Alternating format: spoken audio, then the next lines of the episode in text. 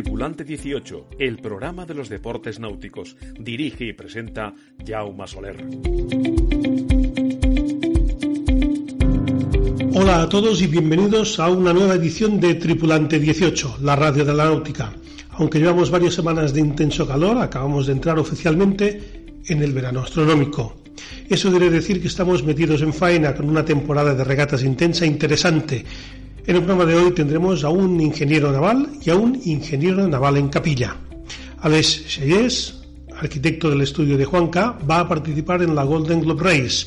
Viajaremos virtualmente hasta Croacia y también nos iremos hasta Murcia, donde Antonio Ross, regatista de Snipe, está preparando el trabajo final de carrera de ingeniería naval y que no es otro que el diseño de un mini. Mientras tanto, sigue la oferta para los oyentes de Tripulante 18 para la preparación del PNB y el PER con un 50% de descuento si utilizas el código T18 en la web de nauticali.io. ¡Comenzamos!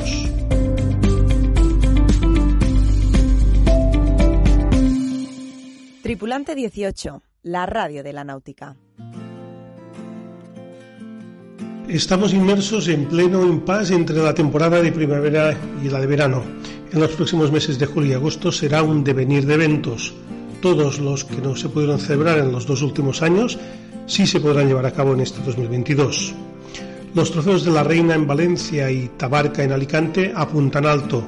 La primera como telonera del Mundial de Swan y la segunda como previa de la Copa del Remafre son las que estrenarán el verano mediterráneo y las tripulaciones, sobre todo las más amateurs, disfrutan del Olinto.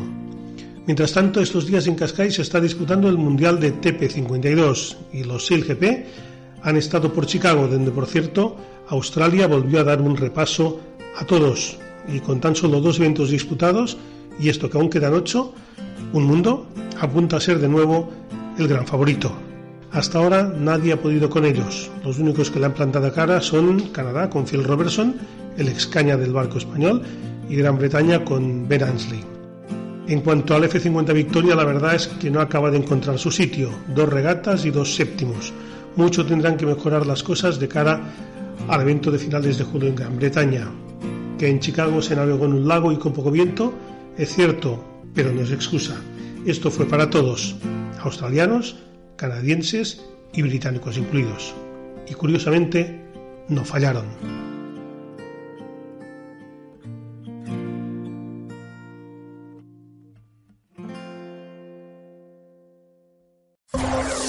Y a continuación vamos a hacer un repaso de las noticias más destacadas.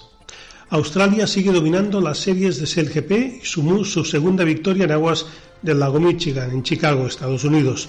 El F-50 Victoria finalizó en séptima posición. El Neuwin Fox de Daniel de la Pedraja revalidó el título de campeón de la Copa de España de J80, celebrada en el Real Club Marítimo de Santander, con un total de 29 barcos participantes. Segundo fue el Bioviz y tercero el Fredo, la Estrella del Norte. El Dorsia Covirán y el Fimasa fueron los campeones en mixto y juvenil, respectivamente.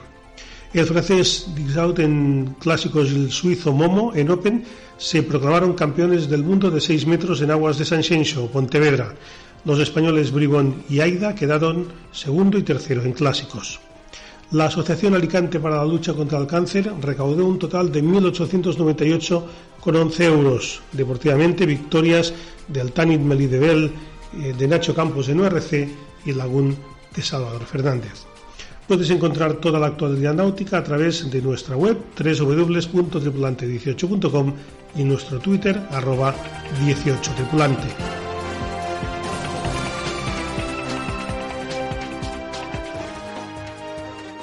Hola, soy Tomás Roncero y yo también escucho a Jan Soler en Tripulante 18. Aleix Sellés lleva meses, sino años, preparándose para dar la vuelta al mundo y lo quiere hacer a la vieja usanza, como lo hizo en su día el pionero de lo que hoy conocemos como Golden Globe Race, es decir, en solitario, sin escalas, con un barco anterior a 1988, sin electrónica, sin materiales modernos y sin posibilidad de ayuda externa. Sellés dejó una vida cómoda como ingeniero naval en un estudio de diseño de barcos de los más importantes del mundo, como es el de Juan K., para intentar cumplir el sueño de dar la vuelta al mundo. Aleix Sellés, bienvenido a Tripulante 18. Hola, Jaume. Encantado de estar aquí. Bueno, en, menos de tres meses, en concreto el 4 de septiembre, empieza tu, tu gran aventura, ¿no? Sí, estamos ya en la recta final realmente. Ya intento no mirar mucho el calendario, ya me estoy centrando día a día en, hacer todo lo que debo que hacer y, acabar de preparar de cara a la salida y vivir ese día a día y sacar el máximo provecho de, este tiempo en tierra que me queda. Llegar hasta aquí no ha sido fácil. ¿Dónde te encuentras ahora mismo, Aleix?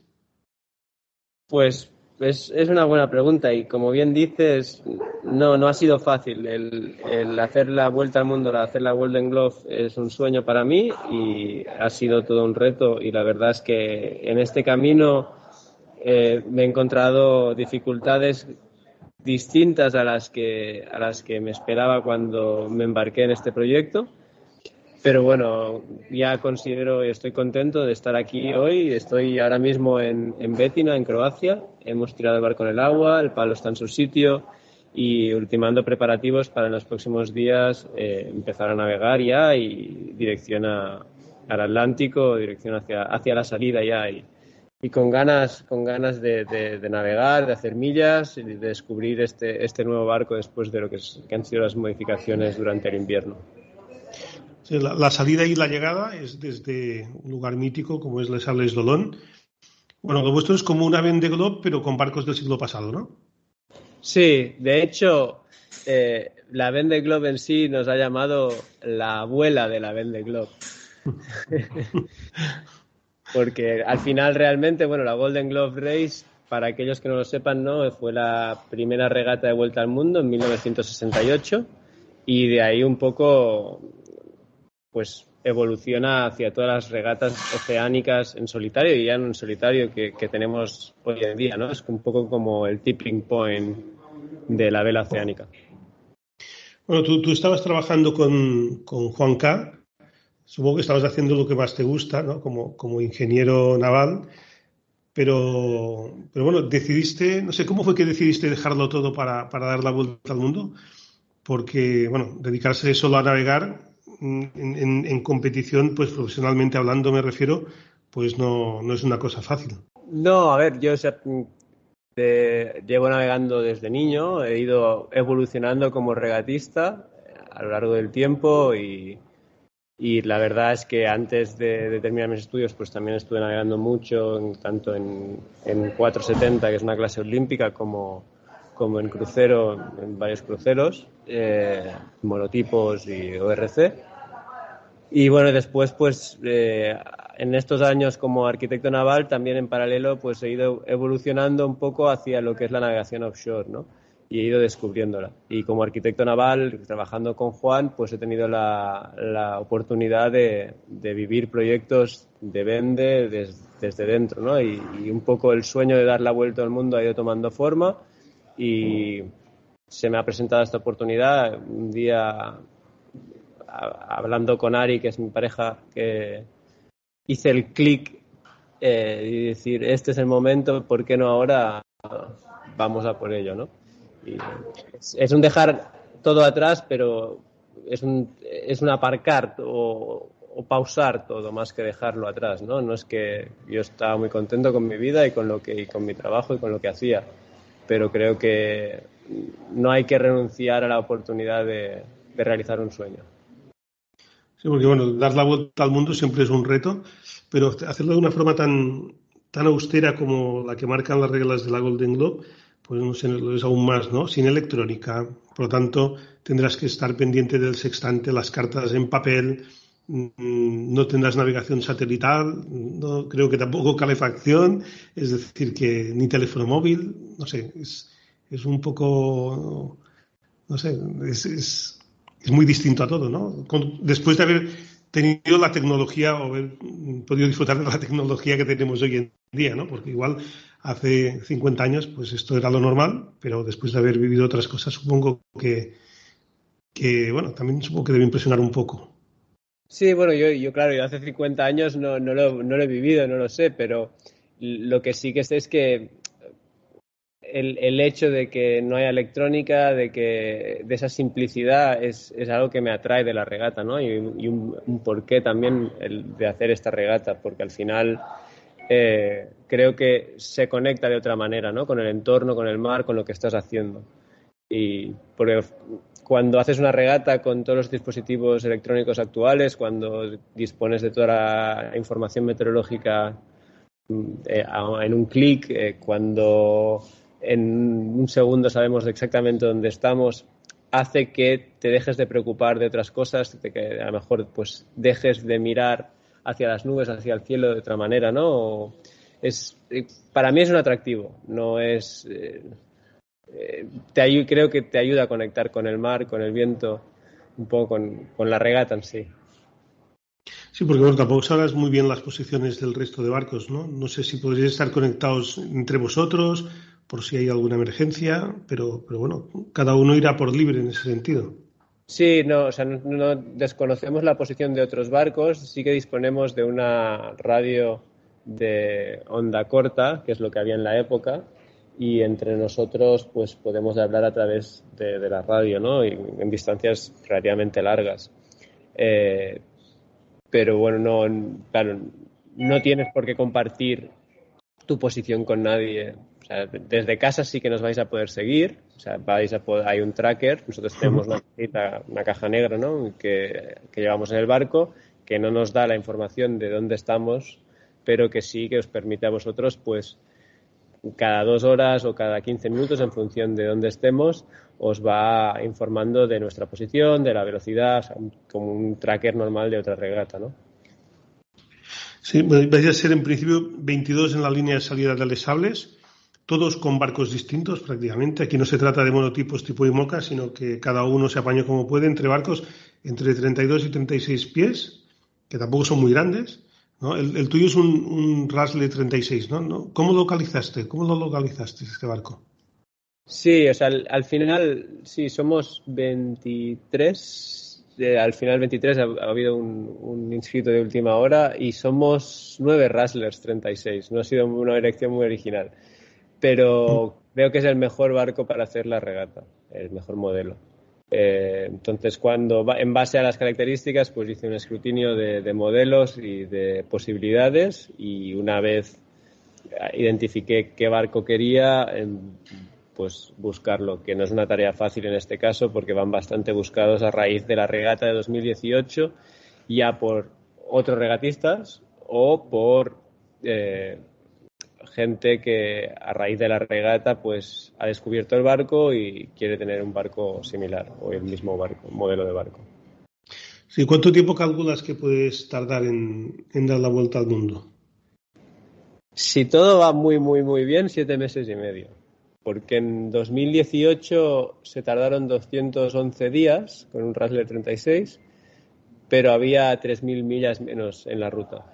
Eso, eso no, hemos, no, lo hemos contado, pero bueno, en, durante la, la, vuelta al mundo nosotros tenemos una serie de puertas por las que tenemos que pasar.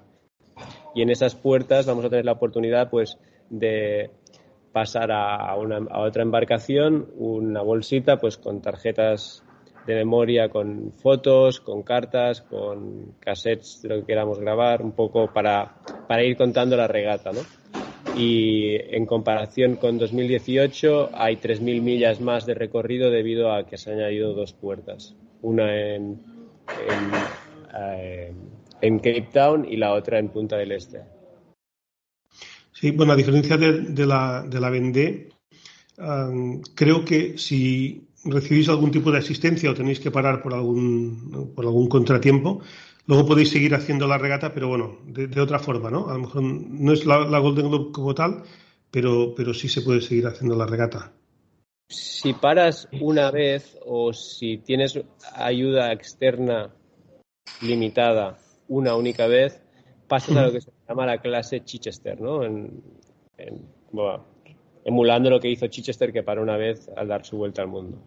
Eh, pero si, si es más de una vez, estás totalmente descalificado. Aunque espero no tener que usar de esa carta, ¿no? la idea es, hacerlo sin, sin, ayuda y sin escalas. Sí, bueno, al menos no, si es una sola vez no tienes la descalificación como la vende. Es decir, que tienes como una vida, ¿no? En ese sentido, tienes una, una, una segunda vida para poder acabar la, la regata. Sí, al final, la, la verdad, Jaume, es, es que es, es algo en lo que he pensado bastante en estos meses, ¿no? Y es que si llego a la salida y me siento preparado para hacer la regata, una vez empiece la regata, o sea, al final yo soy muy, muy competitivo a nivel de regata y quiero hacerlo muy bien, pero al mismo tiempo esto para mí es un sueño, ¿no? Y, y el hacer la vuelta al mundo es un sueño. Entonces te diría que si el material lo permite y yo estoy con ganas, eh, de alguna manera la idea es terminar la vuelta al mundo. Y a más allá de, de Chichester Class o de si estoy descalificado de la regata. Sea, obviamente la idea es hacerlo dentro de la regata y con la regata, pero si, si se diera el caso de que por algún problema no se pudiera hacer, valoraría como experiencia personal ya. Sí, no, no, sé qué experiencia tienes tú en, en, regatas oceánicas. Me imagino que el Mediterráneo te lo has pateado de arriba abajo. Es decir, que no, no sé si has hecho el crucero atlántico o, o, o no, o es tu, tu primera experiencia de, de gran, de, de, largo alcance, ¿no? En este caso, es, muy, muy largo alcance. Claro. Sí, es mi primera experiencia de largo alcance. Pero bueno, no, eh, creo que mi experiencia previa como regatista pues me ha preparado para llegar hasta aquí y soy muy consciente que es un gran salto, pero bueno, espero estar correctamente preparado para, para esta experiencia, ¿no? Seguro que sí. ¿Cuáles son los siguientes pasos que vas a seguir de aquí a la salida, el 4 de septiembre? Bueno, pues ahora vamos a, voy a empezar a navegar con el barco. Eh, la idea de hacer millas y millas y millas. Eh, tenemos previsto un, arbolar un nuevo palo y un nuevo juego de a mitades de julio. Y bueno, y después ya tenemos la pre-regata, la Citran, que todavía no se ha anunciado el puerto. Va a ser en el norte de España, o sea que vamos a tener una pre-regata en casa. Bueno, eso es una muy buena noticia. Y no sé, ya para ir acabando, sí. ¿Qué es lo que más, al, al, enfrentarte a una cosa desconocida, porque tú no, no, has hecho la vuelta al mundo, ¿no? ¿Qué es lo que más temes o, o, lo que te da más respeto, pues, en estos siete meses que vas a tener por delante? Tengo mucha curiosidad por descubrir el, el sud, ¿no? Y ver qué es lo que me encuentro allí y al mismo tiempo eso me da respeto. Por otro lado, creo que el estar tanto tiempo solo va a ser un reto, ¿no? Y, y me voy a descubrir a mí mismo de otra manera. Alex Ayes, muchas gracias por habernos atendido en Tripulante 18. Quienes quieran seguir tu día a día lo pueden hacer a través de las redes sociales de Venturi Projects. Desearte mucha suerte y bueno, a ver si hablamos antes de, la salida, nos cuentas la última hora. No sé, durante el recorrido me imagino que no podremos hablar, pero bueno, a tu llegada seguro que nos podrás contar tu experiencia, que seguro que será buenísima. Gracias, Jauma. Sí, encantado. A ver, a ver qué tal, cuáles son las sensaciones antes de la salida y con ganas de explicaros ya las peripecias a la llegada. Saludos. Estás escuchando Tripulante 18. Antonio Ross es un estudiante de último curso de Arquitectura Naval e Ingeniería de Sistemas Marinos de la Universidad Politécnica de Cartagena. Le conocí el año pasado en Cádiz, donde él estuvo participando como voluntario en la base del equipo español de SELGP. Antonio está preparando el trabajo final de carrera y este no es otro que el diseño de un mini. En Tripulante 18 nos gusta hablar de vela y de náutica y cuando Antonio me explicó su proyecto me pareció interesante. Antonio Ross, además de futuro ingeniero naval, es también regatista de la clase Snipe y también es uno de los fieles oyentes de, de este programa. Antonio Ross, bienvenido a Tripulante 18. Muchas gracias, Jaume. Buenas tardes. ¿Qué tal? Bueno, tú, tú, eres de Cartagena, bueno, eres de Murcia, ¿no? Eh, sí. sí. Que eres de interior, pero bueno, que, que, estás navegando, es decir, que te ha tirado el mar.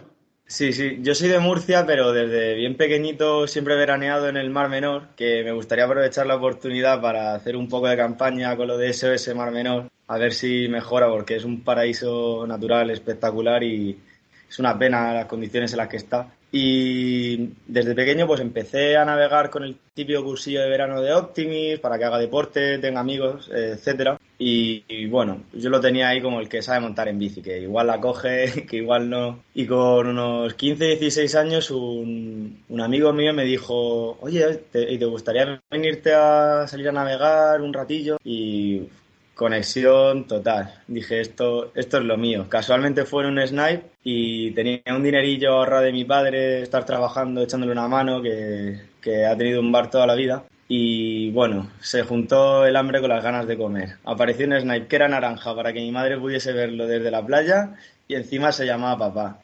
Y nada, eh, empecé a, pues lo típico, a salir a darme alguna vuelta con mis amigos, eh, a arreglarle cosillas que le iban saliendo, hasta que llegó el punto en el que todos los fines de semana me iba a la playa a repararlo y mi padre desde bien pequeño me ha dicho que, a lo que voy a dedicarme, que, intente ser el mejor. Y para ser el mejor me tiene que encantar. Y recuerdo estar un día ahí en casa de mis abuelos, que es donde tenía yo el snipe, cortando ahí la fibra con la radial y decir, ¡buah! Me encantaría que, me pagasen por hacer esto, poder dedicarme a algo relacionado. Y ahí se, encendió la bombilla. Dije, pues ingeniería naval. Claro, lo tuviste claro desde pequeño, es decir, que tenías opciones, ¿no? Pero, pero bueno, tiraste para, para la ingeniería. Y bueno, el, año pasado, lo que comentaba, ¿no? Nos conocimos, estabas tú colaborando en el equipo de tierra de, de GP. Entonces, ¿cómo, ¿cómo surgió el hecho de que, bueno, mm, pudieras estar ahí? Pues fue, yo, yo, creo que es como todo un poco en la vida, como la historia que acabo de contar del Snipe, las casualidades. Yo recuerdo estar a principio de curso con mis amigos y decirles, buah, eh... bueno, yo, yo estuve viviendo allí en Cádiz durante todo el año de intercambio con la Universidad de Stigwe y yo recuerdo decirle a mis amigos, oye, por favor, me voy a ir a Cádiz a vuestra casa o con amigos de Murcia o del SNAI, decir, pillamos un piso y vamos a verlo, un Airbnb, un hotel, lo que sea. Y recuerdo estar navegando con, con, la flota Snipe desde, pues casi desde que llegué allí. De, bueno, un, un, un abrazo a todos mis amigos de, de la flota Snipe Cádiz. Y pues nada, casualmente un día me crucé con la calle con, con Miguel Ramos, que ha sido uno de los promotores para que Cádiz sea el para que sea la sede del evento español de SIL GP y, organizarlo todo, etcétera. Y me estuvo comentando para, para echarle una mano con un voluntariado. Digo, guau, me encantaría. Si lo puedo vivir desde dentro, pues muchísimo mejor. Y aparte de eso, me pasó para echar el, el currículum en el programa Inspire Carriers de SailGP, de GP y lo eché. Y digo, bueno, sin mucha esperanza, estudiando en verano una noche de la biblioteca. Y pues nada, me cogieron y pues a base de, emails y de ser un poco pesado barra constancia, porque en el fondo el puesto que me tocó fue Hospitality, conseguí que metiesen con el, con el short team y el equipo técnico del equipo español. Y vamos, una de las mejores semanas de mi vida de lejos. Claro, bueno, tú como regatista y, y como futuro ingeniero naval, me imagino bueno, que, poder compartir espacio y tiempo, pues yo sé, con Jordi Chamar, con Xavi Fernández, con, con Florian Trittel, con Diego Botín, con, bueno, con todo el equipo, ¿no? Es decir, que eso es, estar en el box de, del equipo de SLGP, es como estar en el box de, un equipo de Fórmula 1, de MotoGP, es decir, que es empezar por lo más, lo más alto. Desde luego, yo recuerdo estar ahí y decir, ¡buah! Si es que hace tres meses estaba haciendo la vuelta al Mar Menor con, mi amigo Tomás y decirme, sigue, sigue colgándote, como si fueses Jordi Samar ahí con el 470 para motivarme. Digo, y digo, ostras, si es que lo tengo aquí delante, no me lo creo, un sueño. Como, bueno, como navegante de, de Snipe, bueno, supongo que, que, es el GP, pues te, impresionó como nos impresiona a todos, ¿no? Navegante de Snipe o de cualquier otra clase, aficionado a la vela. Sí, está navegando también en crucero, en en una Carambó, no, en un Dufour 40, también he navegado en un clase media tonelada, en J80 un poquito, pero sobre todo el Snipe. Y claro, a mí siempre me ha gustado mucho el tema técnico, de que también he estado probando de medidor eh, de la clase Snipe con, con Pepe Pérez, que ha sido siempre mi patrón, y mi mentor en la vela casi casi y pues no sé, de coger el snipe de algún amigo y decir, venga, vamos a hacer el momento de inercia, porque siempre me ha dejado a disposición todas las herramientas de medición y claro, yo llego ahí de repente y me veo el, F50 precioso ahí rojo con toda la carpa y digo, madre mía. Y después pues, empiezo a ver cosillas y a preguntar y encima todo el, equipo español súper agradable. Eh, pues lo que hiciese falta fueron explicándome todo lo que le iba preguntando, también ellos se prestaban, o sea, me sentía súper cómodo y, la verdad que fue una experiencia de, las mejores de mi vida. Sí, me imagino que, que la carrera, bueno, yo no soy ingeniero, es sobre todo muy, muy, muy técnica y sobre todo muy teórico, ¿no? No sé si, si hacéis algún tipo de experiencias, alguna parte más práctica o si esto también te ha servido para alguna cosa. ¿O es, o es más teórico ahora mismo? A ver, yo la carrera, sinceramente, me parece muy bonita, pero a la vez eh, me falta, bajo mi punto de vista, un poco de, enfoque en, el, en lo que es la vela de, o sea, las embarcaciones deportivas, de recreo y de competición. Porque en el fondo la, industria naval que hay en España, el gran, la gran potencia, por así decirlo, es Navantia. Y mi, mi carrera se estudia en la Politécnica de Madrid en Cádiz, en Ferrol y en Barcelona creo que también. Casualmente es donde está Navantia. Entonces, somos un poco traje hecho a medida para, para Navantia, que lo veo genial, pero en mi caso se me queda un pelín corta.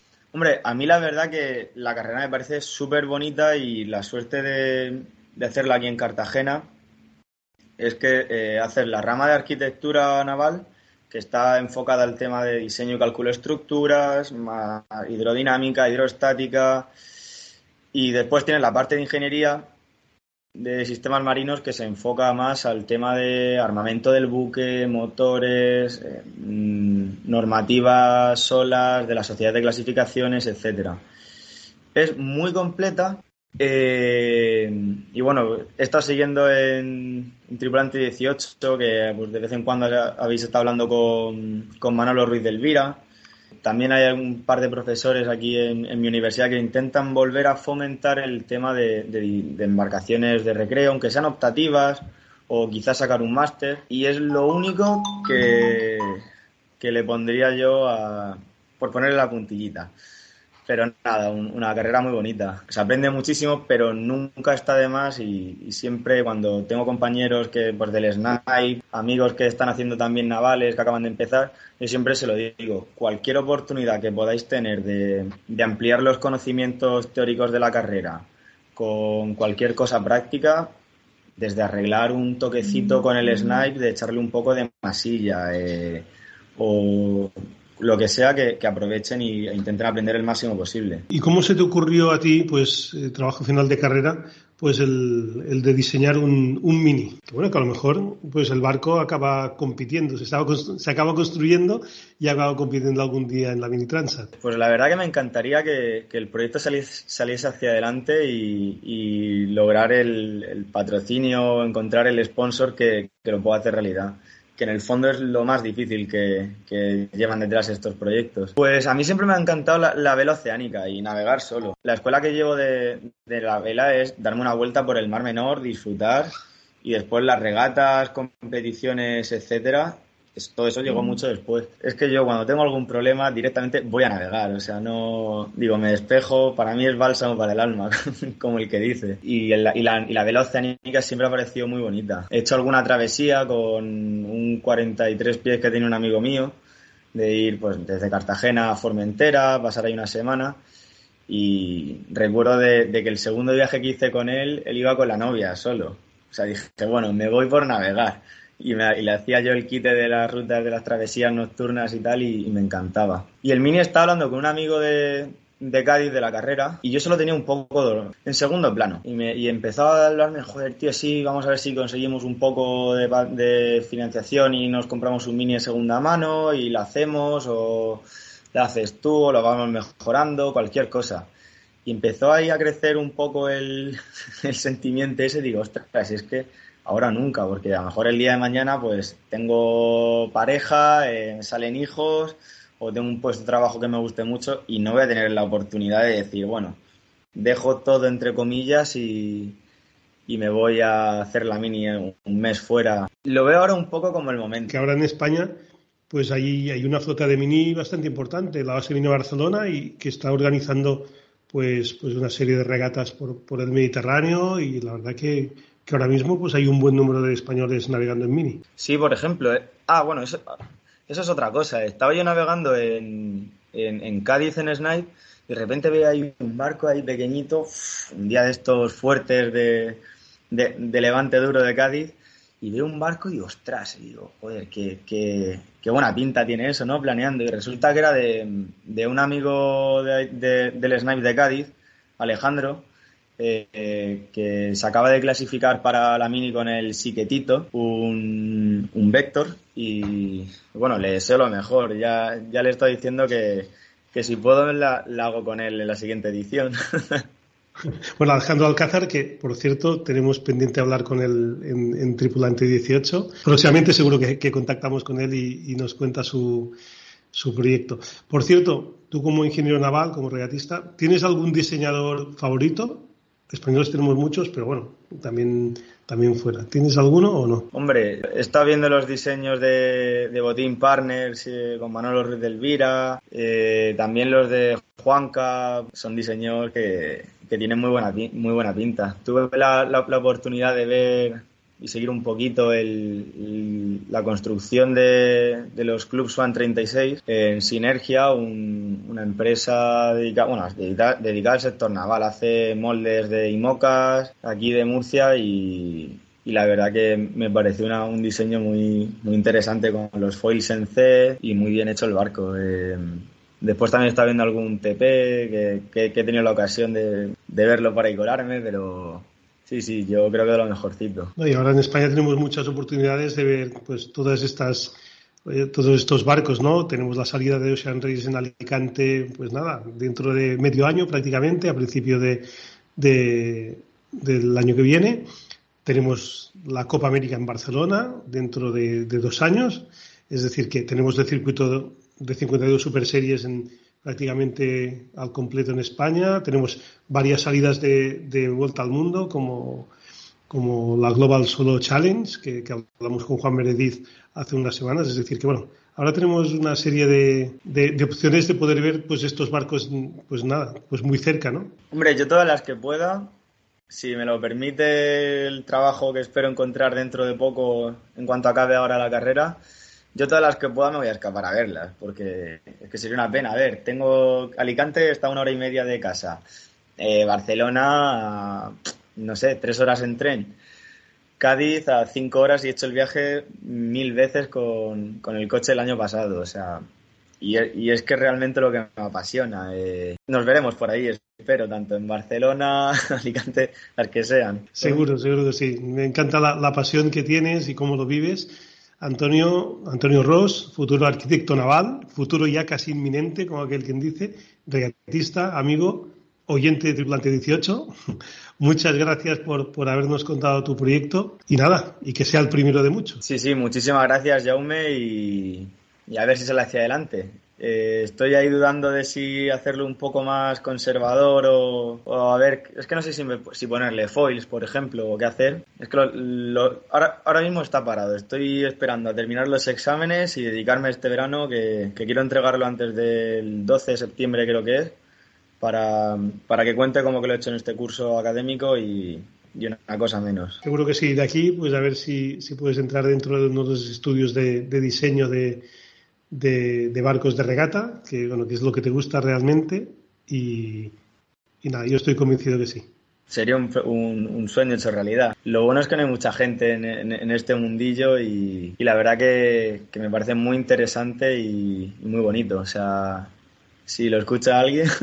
seguro que sí, seguro que sí que, que, tendrá, tendrás ahí pues, algún oyente que te podrá ayudar. Don Antonio Ross, muchísimas gracias y sobre todo mucha suerte en los exámenes ahora, el trabajo en final de carrera y bueno, y seguro que pronto te vemos trabajando en, este mundo de la vela. Gracias a ti, Jaume. Un abrazo muy fuerte. Los deportes náuticos en Tripulante 18. Y hasta aquí otro capítulo de Tripulante 18. Alex Yes nos ha contado su proyecto de vuelta al mundo y Antonio Ross sus ilusiones de poder vivir algún día de la vela, ya sea como ingeniero, como regatista o como ambos. Esperando que os haya gustado, nosotros volvemos la semana que viene. Hasta pronto, navegantes. Tripulante 18, el programa de los deportes náuticos. Dirige y presenta Jaume Soler.